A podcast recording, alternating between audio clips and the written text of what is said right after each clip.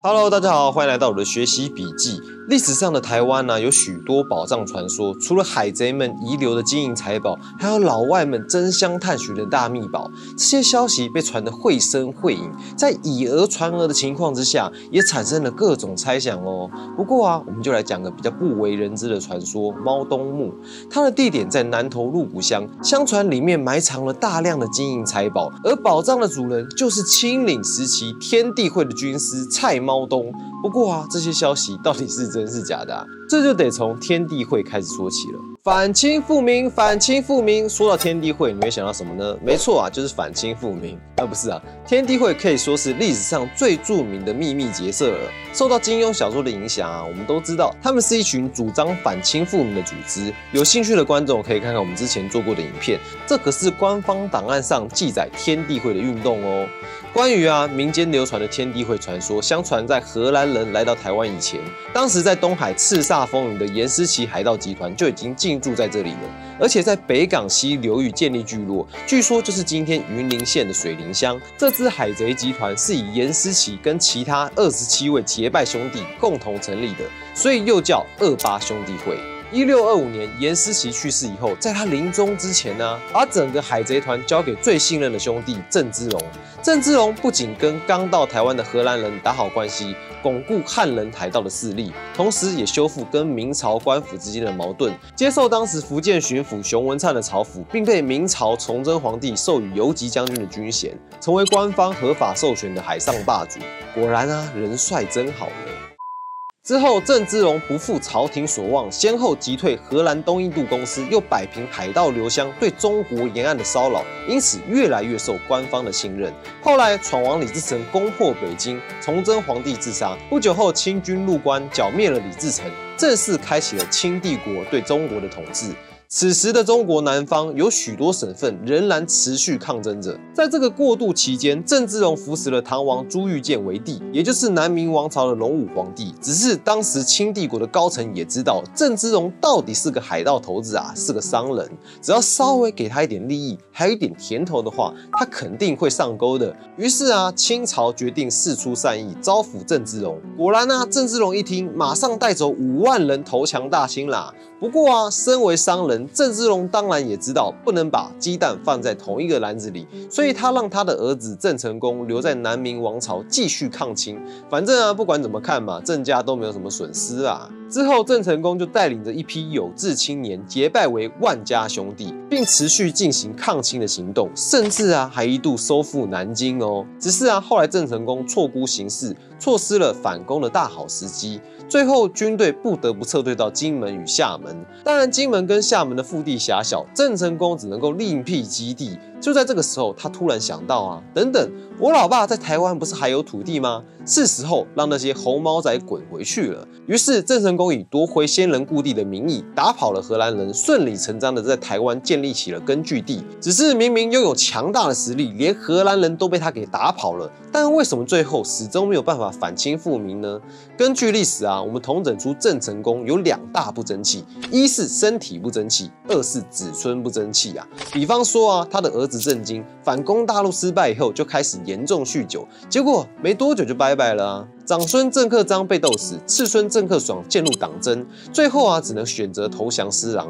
郑家台面上的抗清行动也正式宣告结束。不过啊，在跟施琅投降以前，其实他们还偷偷留了一手哦，私下训练了一批秘密队伍，继续跟随郑成功当年留下的万家兄弟。他们以天为地，以地为母，发誓要反清复明。这也就是后来所说的天地会。同时啊，相传天地会有一批财宝，是为了支援会众反清复明的。重要资金，而经过辗转几次征战，天地会的人就把宝藏藏在了不为人知的地方，希望有天能够借由这些财宝重振明朝的势力。当然，其中台湾也有天地会的藏宝地点，那就是南投县鹿谷乡的猫东墓。说到猫东墓，从今天的地理位置来看，是一处位于鹿谷乡小半天茶田内的区域。虽然这一带并没有明显的墓葬，但就当地人的口述，曾经在今天南投县还有嘉义县一带的屯垦首领蔡猫东，他过世以后就是。是在这个地方下葬的哦。相传蔡猫弄在生前跟好友谢神便一同开垦云家南投一带的土地，找水郡供乡亲使用。其中最有名的就是开凿利益嘉南平原的石鼓郡，甚至在当地还有许多蔡叶二元帅庙，在纪念这两位伟人。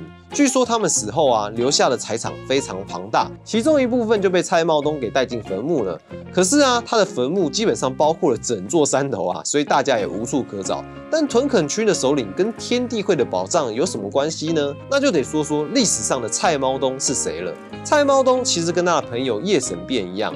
都不是他们真正的名字。根据文史工作者刘志仁研究，他们两本名叫蔡福跟叶神，是台湾在清乾隆五十一年农历十一月爆发的林爽文事件时，天地会里面重要的干部。当时可以号召这么多人马起义，就是跟他们带领的垦民有关。再加上因为开垦水郡跟农产丰收，让蔡猫东他们可以即刻协助林爽文打下许多战略地点。只是蔡猫东在诸罗围攻战役的时候，不幸受到了重伤。尽管是富商跟庄大田等人逃亡狼叫，但最后蔡茂东、叶神变还有他们的妻子蔡赖氏、叶玉娘等人，还是被大将军福尔安押到了北京，跟林爽文一同被处死。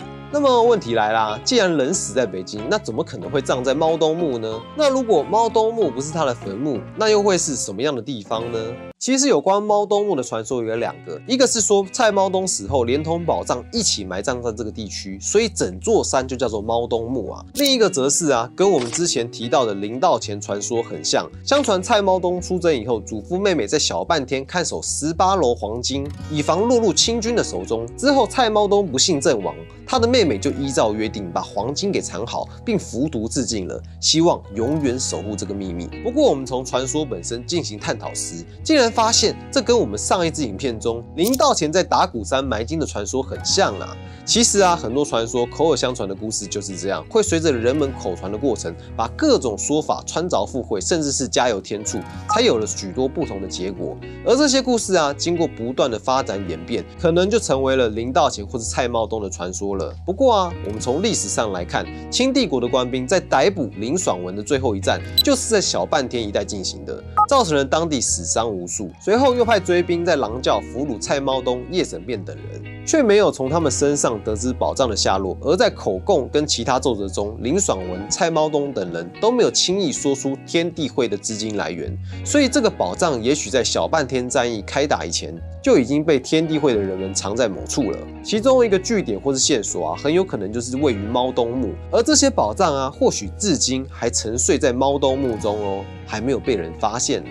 听到这里啊，不知道大家有没有想去南投鹿谷寻宝了呢？一样啊，在这里有两个问题想问问大家：一，台湾在历史上被称为金银岛，不过啊，现在只有传说不见宝藏啊，这些有没有可能是藏宝人要混淆视听的呢？二，其实宝藏传说在台湾还真的不少哦，而相似的也很多啊。那么啊，类似组合的传说，不知道大家可以说出几个呢？欢迎你在底下留言，让我们知道你的想法，也请你帮我们把影片分享出去，让更多人知道台湾的地方传说吧，一起成为一个 Batman。我们下次见喽，拜拜。